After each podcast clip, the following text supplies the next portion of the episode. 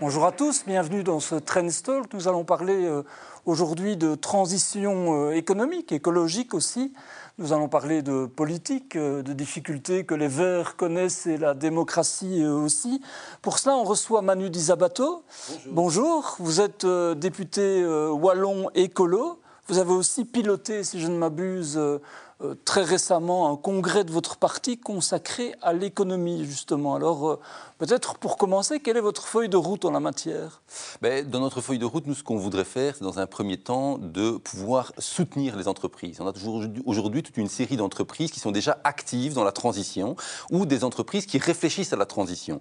Et parfois, certaines ne savent pas très bien comment faire pour pouvoir euh, améliorer leurs pratiques, pour pouvoir changer leur modèle. Eh bien, nous, ce qu'on propose, en tout cas, c'est de pouvoir être là à leur côté pour les accompagner, en créant tout d'abord un fonds de la transition euh, qui serait euh, financé à hauteur de 1 milliard d'euros qui permettrait justement d'aider les entreprises. J'ai eu l'occasion de rencontrer une vingtaine d'entreprises euh, pour la préparation de ce congrès et certaines me disaient à quel point elles avaient besoin des pouvoirs publics pour pouvoir investir dans cette transition écologique parce que parfois euh, euh, ça coûtait un peu plus cher en termes de, machines par exemple. Quand on veut acheter une machine qui va par exemple améliorer le traitement des eaux de pluie, je prends par exemple Eloi Construction que j'ai rencontré du côté de Liège, mais ils nous disaient qu'ils avaient besoin des pouvoirs publics pour pouvoir les aider à, à pouvoir financer ce type c'est ça, donc on peut considérer que la transition est une opportunité, mais pour ça, il faut aussi avoir le moyen de, saisir cette opportunité en réalité. Oui, il y, a beaucoup d'opportunités. Aujourd'hui, on estime, on en parlera je, pense après, on estime qu'il y a rien que dans l'économie circulaire 100 000 emplois qu'on peut créer d'ici à 2030, rien qu'en Belgique, d'emplois directs, sans compter les emplois indirects, les emplois induits. Et donc ça montre que c'est véritablement une opportunité. Et ce qu'on a voulu faire, c'est montrer que d'une certaine manière, l'écologie, c'est l'avenir de l'économie, mais aussi l'écologie, c'est le présent de l'économie on a fait venir sur scène toute une série d'entreprises, euh, Realco par exemple, du côté de, Louvain-la-Neuve,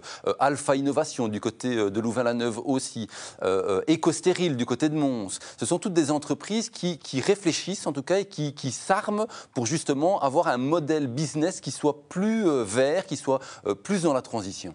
Alors, Raja Mawan, qui est votre coprésidente, avait donné une interview à Trends il y a quelque temps dans laquelle elle disait euh, l'écologie, c'est aussi une réponse à une économie malade. Qu'est-ce que ça veut dire?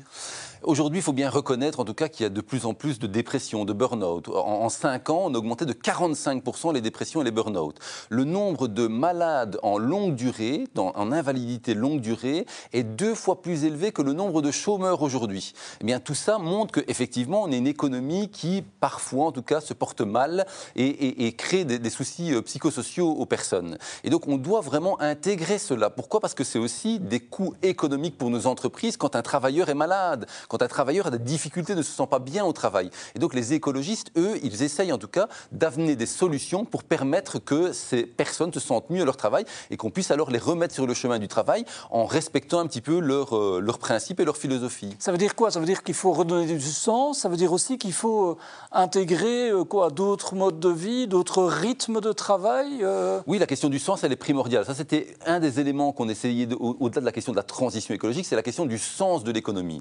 La vision des, des écologistes, c'est que l'économie n'est pas une fin en soi. L'économie, c'est un outil à destination du progrès, euh, de, la, prospérité partagée. Et, cette prospérité partagée, ce progrès, c'est comme un tabouret en fait. Elle s'appuie sur trois pieds. Un pied économique, un pied social, un pied environnemental. Et s'il y a un des pieds qui est cassé, eh bien on se casse la figure.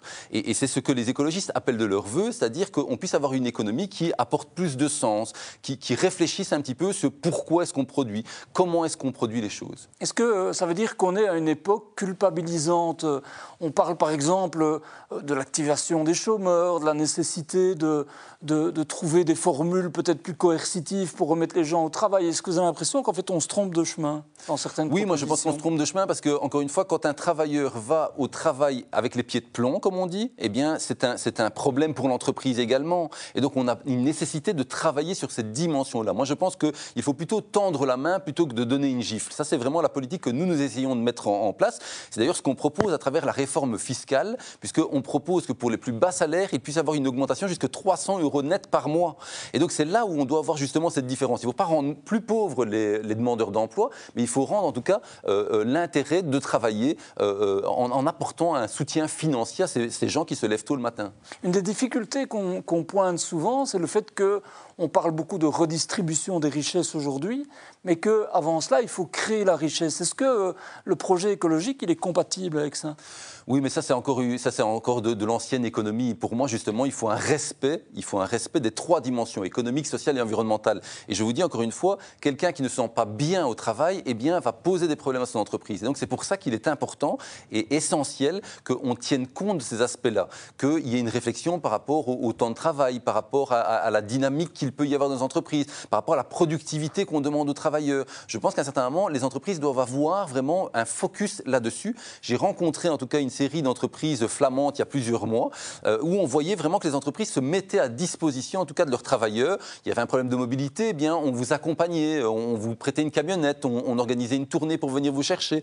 Euh, vous ne parliez pas le français, alors à ce moment-là, on vous mettait dans une équipe uniquement avec des francophones. Donc il faut en tout cas que, l'entreprise s'adapte aussi aux, nouveaux modes de vie, en tout cas des gens. Et aujourd'hui, moi je suis très frappé quand je vois le Covid, l'impact que le Covid a eu sur euh, la notion d'effort, sur, sur la volonté des gens de, travailler, en tout cas de, ne plus mettre de limites. Je pense qu'on a encore le nez sur le guidon aujourd'hui, mais qu'on ne voit pas clair sur ce que ça va représenter dans le futur. Le changement structurel voilà. que ça représente. Et notamment aussi pour les plus jeunes. Moi, je constate chez les plus jeunes que certains, en tout cas, sont prêts à vivre avec beaucoup moins, avec un travail qui a du sens.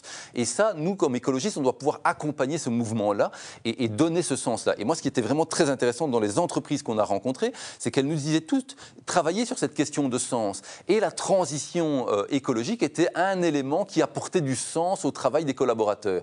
Et ça, je pense que c'est essentiel pour le futur. Est-ce que ça veut dire que le, chemin de la transition euh, économique, écologique, elle est aujourd'hui celle que veulent emprunter les entreprises et qu'en réalité, les entreprises sont... Euh, les principaux acteurs de la lutte contre le changement climatique Oui, moi je crois vraiment aux entreprises. Je crois vraiment.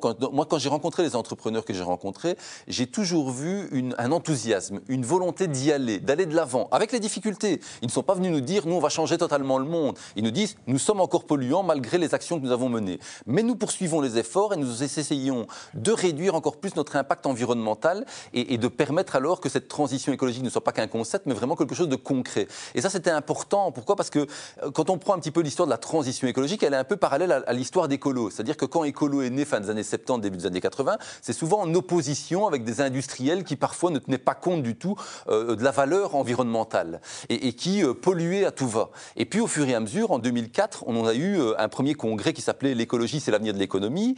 On a, à travers nos, nos, compétences vertes, on a investi, par exemple, à travers les alliances emploi-environnement, qui étaient des alliances dans le secteur de la construction pour permettre justement une isolation des bâtiments et, de travailler sur la question de, de, la demande, et notamment les marchés publics. Eh bien, ça, ça a été vraiment un succès en Wallonie et à Bruxelles, euh, mis en place par Evelyne Broek et par Jean-Marc Nollet. Et puis aujourd'hui, à travers Barbara Tract à Bruxelles, nous essayons de mettre euh, quelque chose en place qui est lié à l'économie en tant que telle, au-delà des aspects environnementaux. Qui est un peu votre laboratoire actuel en réalité. Exactement. Mais, mais plus qu'un laboratoire, parce que quand on regarde, que ce soit à Bruxelles à travers Barbara Tract, qui fait un excellent travail, vous n'avez pas entendu de cris euh, de la part des entrepreneurs malgré les changements qui ont été faits. Quand vous voyez à côté de ça euh, euh Monsieur euh, euh, Babeck en Allemagne, ministre de l'économie vert, ben, on voit à quel point les écologistes ne sont pas des gens qui, qui, sont contre l'économie, mais ce sont des gens qui justement qui essayent de, de changer le modèle en essayant d'implémenter la transition. Et la transition, c'est important, c'est très différent de la révolution.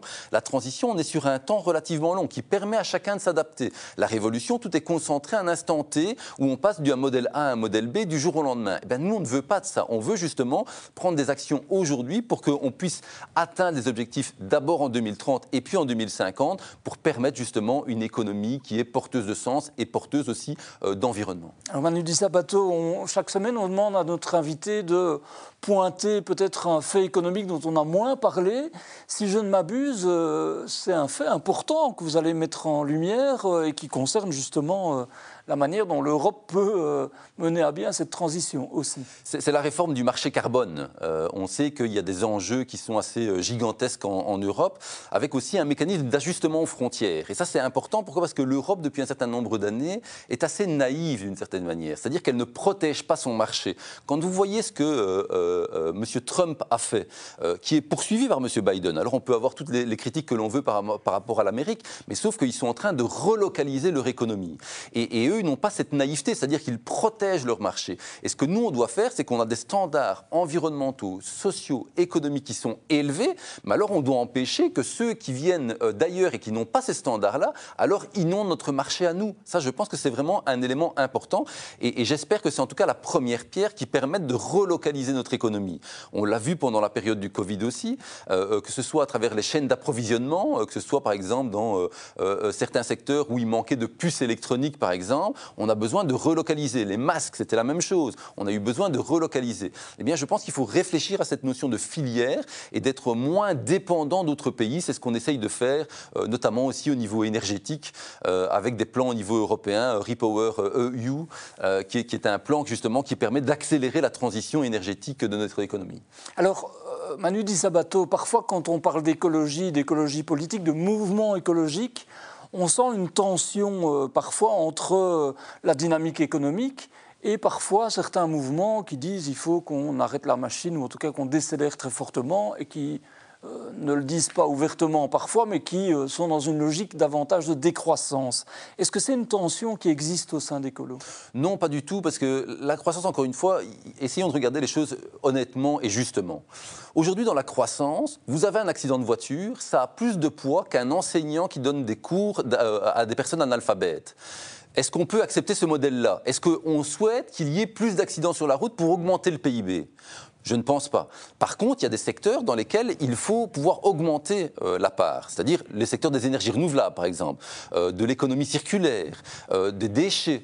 on doit pouvoir justement avoir une augmentation, une croissance de ces secteurs-là pour permettre justement cette transition économique dont on appelle de nos voeux. Donc c'est une tendance un petit peu, je vais dire, factice de vouloir opposer ceux qui disent croissance et ceux qui disent décroissance. Il y a bien sûr des éléments de croissance, il y a des éléments de décroissance. Est-ce que ça veut dire que vous avez l'impression qu'on vous caricature parfois? Je, je, quand il y a eu une proposition qui a été faite par euh, une députée chez vous, je pense, euh, euh, de faire passer à trois jours la période pendant laquelle il n'est pas obligatoire de rendre un certificat de maladie pour le travail. Certains ont dit ben, comment c'est possible, comment c'est gérable, etc. Est-ce vous avez l'impression que parfois on a un peu tendance à vous pointer du doigt comme les, les, verts dogmatiques C'est évident qu'il y a une stratégie, en tout cas, pour nous mettre dans un coin, parce que forcément on dérange avec certaines propositions.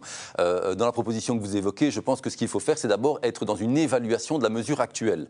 Actuellement, il n'y a pas d'obligation d'avoir un certificat médical euh, pour une journée d'inactivité dans les entreprises de plus de 50 euh, travailleurs. Et il faut reconnaître que c'est beaucoup plus difficile à mettre en œuvre dans les plus petites entreprises parce que ça déstructure totalement euh, l'organisation du travail de manière beaucoup plus forte dans ces secteurs-là. Donc je pense qu'il faut d'abord faire cette évaluation de cette mesure-là et après on verra un petit peu ce qu'il y a lieu de faire. Mais très sincèrement, ce qui est important pour nous, en tout cas, c'est de permettre que les gens se sentent bien au travail. Et mieux les gens se sentiront au travail et plus ils travailleront, en tout cas de manière volontaire et volontariste. Alors, euh, dans la difficulté de dernière semaine, il y a eu la démission de votre secrétaire d'État fédéral, Sarah Schlitz, qui était en charge de l'égalité des chances.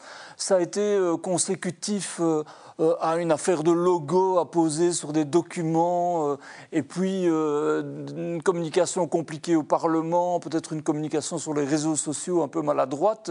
Est-ce que là, il y a eu erreur? Et est-ce que par ailleurs, c'était aussi une preuve qu'on cherche écolo euh, dans d'autres partis mais, Tout simplement, donc, Sarah Schlitz en est expliqué au Parlement. Et, et, je tiens d'abord à rappeler tout le travail qualitatif qui a été fait en amont pour justement le respect du droit des femmes, pour les, euh, lutter contre les violences euh, genrées. Le travail de fond qu'elle a mené. Elle a hein, bien, sûr mené un travail excellent, mais qui parfois un peu déménage. C'est-à-dire qu'il bouscule dans les idées qu'on se fait parfois au niveau politique de la place de la femme dans la, la, vie en société de manière générale. Et donc il y a eu tout ce travail-là, mais il y a eu, elle l'a reconnu elle-même, une erreur par rapport à cette question de logo. Tout comme cette erreur avait été faite par d'autres ministres. Je pense à Zoual Demir euh, du côté de la NVA qui avait aussi euh, apposé son logo. Elle s'en est excusée. Et puis après, il y a eu un emballement lié justement au, problème de communication peut-être. Et très sincèrement, cette démission était injuste d'une certaine manière par rapport à Sarah parce qu'elle a fait un travail de qualité. Et ça, il faut pouvoir le reconnaître. Maintenant, j'ai pleinement confiance. Je connais très très bien Marie-Colline Leroy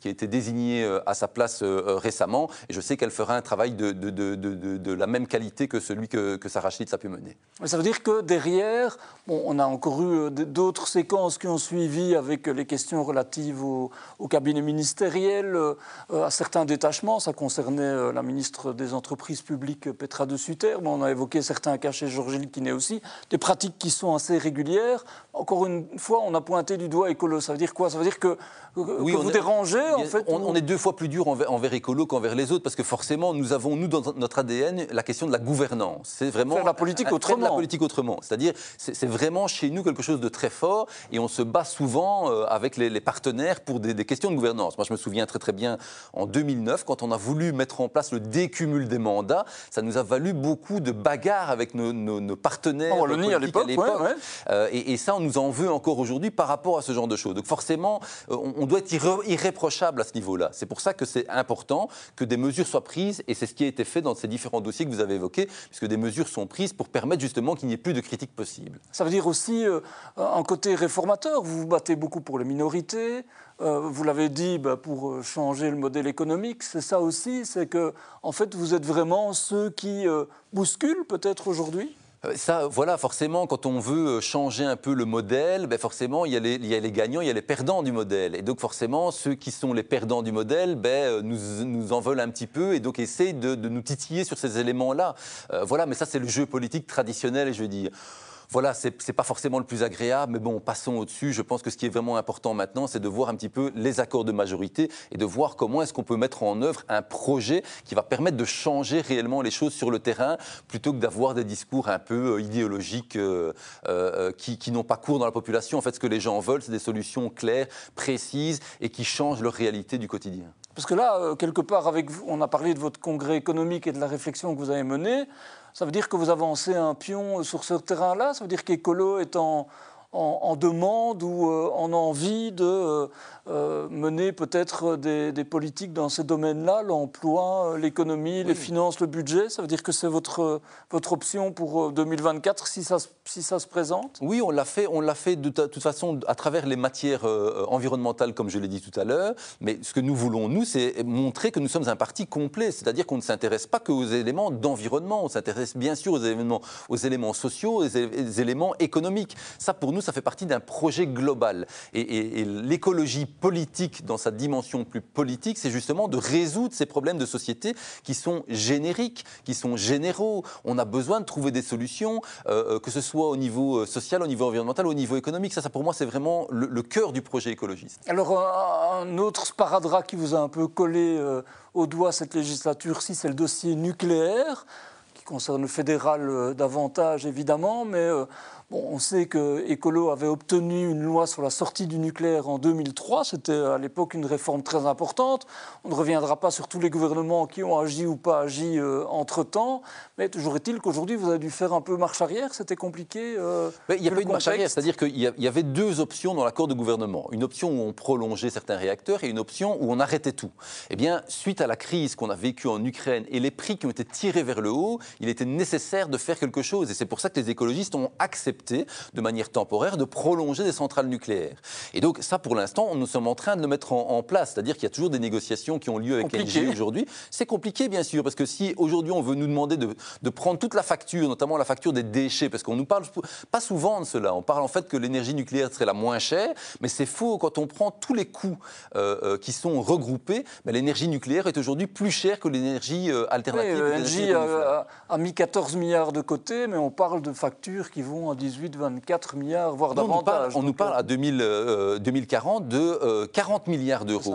Et donc 40 milliards d'euros, c'est une facture gigantesque qu'on va laisser à qui? Aux générations futures. Et donc moi j'entends en tout cas certains qui sont fort préoccupés et à titre tout à fait légitime sur la dette de notre pays, que ce soit dans les régions ou au fédéral. Mais ça c'est aussi une dette qu'il faut euh, contraindre, qu'il faut contenir. Manu Di Sabato, un peu de légèreté dans ce monde de brut. Euh, on demande à notre invité euh, chaque semaine de choisir un événement culturel euh, à conseiller à nos téléspectateurs pour ce week-end.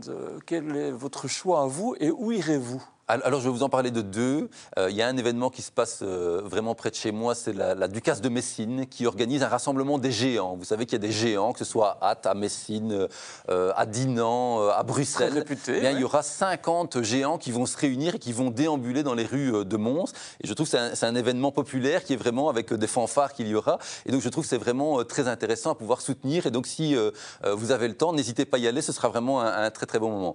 Et puis alors il y a une, une exposition photo, musée de la fête photographie euh, à Mont-sur-Marchienne, qui est un, superbe musée, euh, de Brian McCarthy, qui est un Américain qui fait des photos euh, liées au point de vue des, enfants qui sont dans des, conflits de guerre. C'est à partir de Sarajevo, en 96, qu'il a commencé à travailler, puis il a été sur différents fronts, et notamment sur celui de l'Ukraine encore récemment, et il essaye à travers ses photos de prendre le point de vue justement des enfants et de montrer comment eux vivent ces situations de guerre, parce qu'on ne s'en préoccupe pas généralement. On voit l'horreur de la guerre de manière générale, mais pour un enfant, avec les yeux d'un enfant, c'est encore une autre manière, une autre lumière, en tout cas dans, ce type de conflit, euh, à proscrire totalement. Et, j'espère véritablement que la guerre en Ukraine va se terminer le plus rapidement possible, parce que au-delà des tués euh, à la guerre, il y a aussi ces enfants euh, et toute cette déstructuration, cette difficulté que les enfants vont vivre dans les prochaines années, malheureusement. Voilà, donc du plaisir et un peu de réflexion aussi pour ce week-end. Manu Di Sabato, vous êtes député wallon écolo, vous avez été aussi si je ne m'abuse, vice-président du Parlement wallon. Dites-moi si je me trompe, en décembre 2022, euh, vous avez quitté le bureau du Parlement wallon pour protester contre les dépenses somptuaires, je résume ça comme ça, et l'attitude du greffier euh, qui ont été euh, fort décriés médiatiquement. Est-ce que c'était pour vous un point de non-retour à ce moment-là? Mais En tout cas, moi, ce que j'ai constaté à, cette époque, c'est-à-dire que depuis le mois de septembre, il y avait eu des articles. On a essayé de travailler pour euh, mettre des choses en place, notamment des sanctions à l'encontre du greffier. Et malheureusement, je ne dois pas dire que la présidence a permis que ça puisse se faire. Et donc, c'est la présidence de l'époque. La présidence de l'époque, effectivement, n'a pas permis cela. C'était Jean-Claude Marcourt à l'époque. Tout à fait. Donc, moi, malgré des demandes répétées pour avoir un calendrier, pour pouvoir avoir une méthodologie de travail, je n'ai malheureusement pas obtenu cela. Et puis après, il y avait le contrôle du greffier, et on constate encore aujourd'hui qu'il y a des éléments qui ne nous étaient pas connus, et donc j'estime que j'avais une responsabilité morale par rapport à ça. Je n'avais pas une responsabilité fonctionnelle, mais j'avais une responsabilité morale, puisqu'il y a des choses que l'on n'a pas vues au sein du bureau par rapport à l'attitude du greffier. Eh bien, ça me semblait nécessaire de pouvoir euh, euh, montrer, en tout cas, que je prenais mes responsabilités. C'est pour ça que j'ai voulu marquer le coup avec cette démission. Ça veut dire que, oui, vous dites des éléments encore, on avait parlé du fameux tunnel qui relie euh, le parking au bâtiment. Euh, maintenant, euh, j'imagine c'est ça que vous évoquiez, c'est la question du mobilier, hein, pour lequel visiblement on a mis des cahiers de charges et des coûts qui sont quand même assez importants. Est-ce que vous avez l'impression que tout ça, ça abîme l'image de la Wallonie, qui n'est quand même pas flamboyante budgétairement?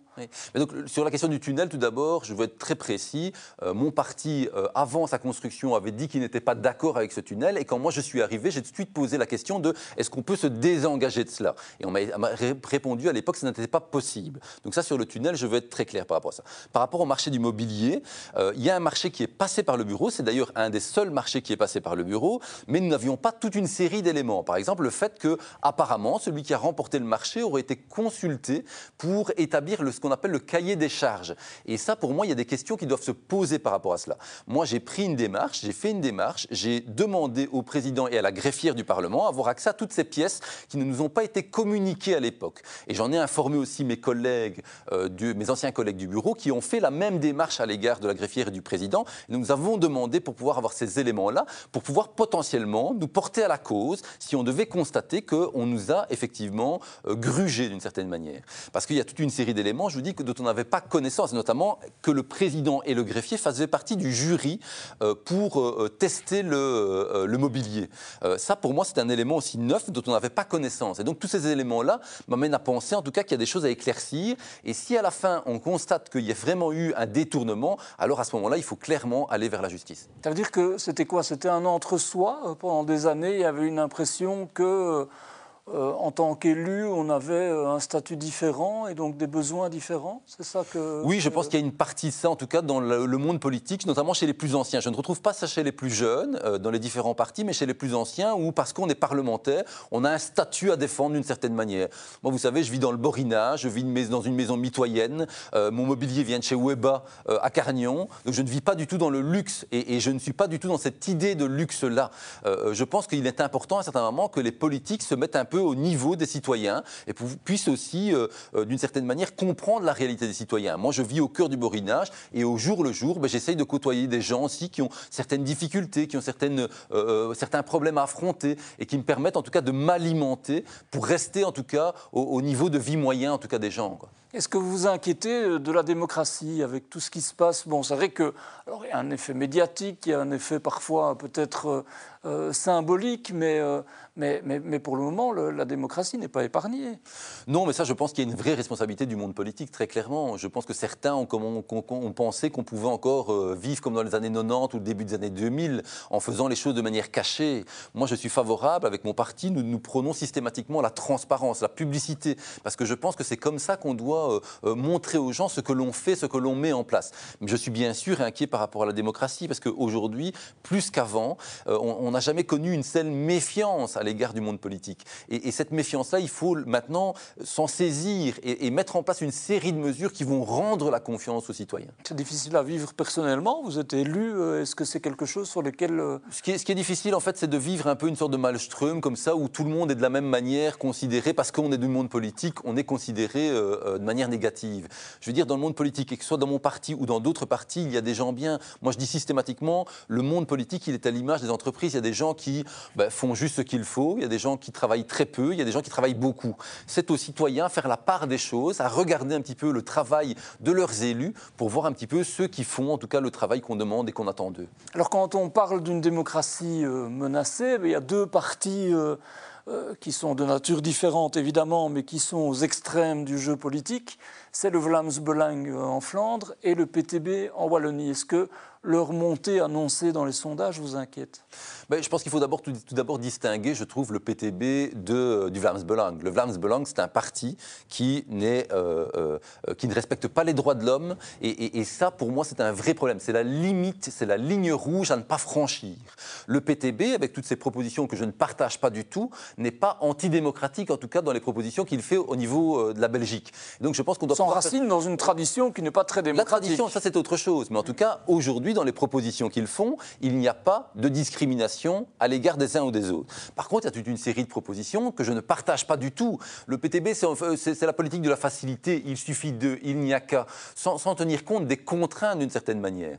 Il y a par ailleurs des choses qu'il dénonce et que moi je peux partager dans les choses qui sont dénoncées. Mais à côté de ça, il y a aussi des solutions à proposer. Et ça, sur les solutions, je dois bien avouer que le PTB n'est pas très très fort euh, dans les solutions. Mais Philippe Defeit, qui, était, euh, qui a été secrétaire fédéral de votre parti euh, qui maintenant est économiste et a créé un institut de réflexion, pointe le fait que le programme du PTB, si je ne m'abuse, c'est entre 40 et 50 milliards de dépenses et une taxe des millionnaires qui rapporterait, si tout va bien, 8 milliards d'euros. C'est ça que... C'est là où c'est inconséquent. En fait, ce sont plus des magiciens. Ils vendent de la poudre de perlimpinpin plutôt que des, vrais politiques. C'est-à-dire qu'à un certain moment, bien sûr qu'il y a une idéologie, un cap que l'on se donne. Mais à côté de ça, il y a la réalité qui nous rattrape. Et cette réalité-là, ils n'en tiennent pas du tout compte. Aujourd'hui, il y a toute une série de problèmes. Il faut pouvoir un à un, effeuiller ces problèmes-là, les, prendre à bras-le-corps et essayer de trouver des solutions. Mais ce n'est pas avec des slogans qu'on va euh, gouverner la Wallonie ou l'État fédéral de manière générale.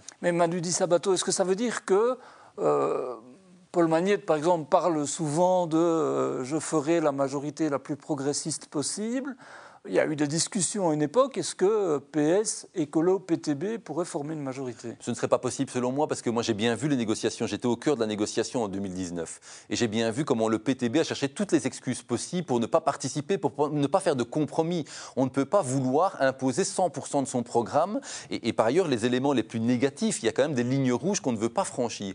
Et, ça, sincèrement, je ne pense pas du tout que le PTB sera à même, en tout cas, de dépasser ces clivages-là.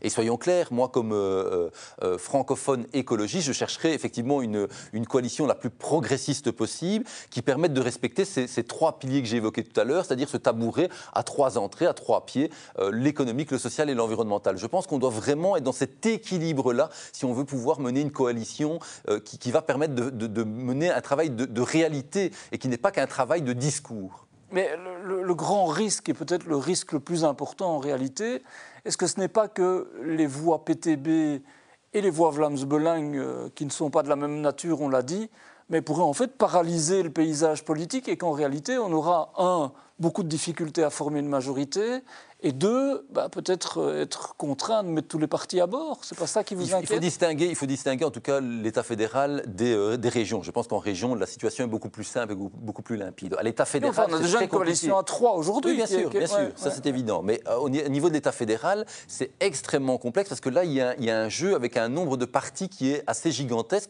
et un émiettement. L'émiettement est beaucoup plus présent du côté euh, flamand que du côté francophone et qui rend parfois difficile. Mais, soyons clair, c'est pas forcément l'arrivée du Vlaam de langue ou du PTB qui complexifie, c'est simplement que les relations entre le Nord et le Sud sont parfois un peu complexes et parfois difficiles à pouvoir euh, euh, euh, améliorer. Et donc, je pense qu'à ce niveau-là, il faut privilégier le dialogue. C'est ce que nous essayons de faire à travers notre groupe commun avec Groen. Ce n'est pas toujours simple, il y a des choses sur lesquelles nous avons des différences d'approche, mais nous essayons en tout cas de travailler de manière commune parce que la Belgique, pour nous, a encore une plus-value. Il faut pouvoir aujourd'hui refédéraliser, par exemple, certaines compétences. Parce que ça nous semble essentiel. Quand on nous dit qu'il y a neuf ministres de la Santé, mais comment est-ce qu'on fait pour mettre de l'ordre un petit peu dans tout ça et qu'à un certain moment, il y ait une chaîne de commandement, comme on l'a vu dans la période du Covid, qui permette de répondre de manière rapide aux enjeux qui s'offrent à nous? Et en Wallonie, alors, ça veut dire... Euh tout le monde à bord quand même si le PTB est trop haut ou pas? Non, parce que je pense que là, il y a des alternatives très possibles. Il faudra voir un petit peu comment les engagés vont se comporter, il faudra voir comment le MR va se comporter, euh, comment le PS va se comporter. Ça, ça, dépendra un petit peu des scores des uns et des autres. C'est difficile de vous répondre à cette question sans avoir le résultat des élections. Et ça, pour ça, il faut attendre 2024.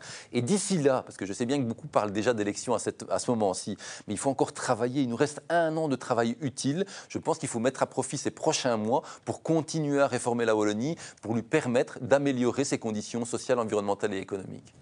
Manu Di Sabato, merci beaucoup. Merci à vous. Merci à tous d'avoir euh, suivi cette euh, édition du Trend Talk et à la semaine prochaine.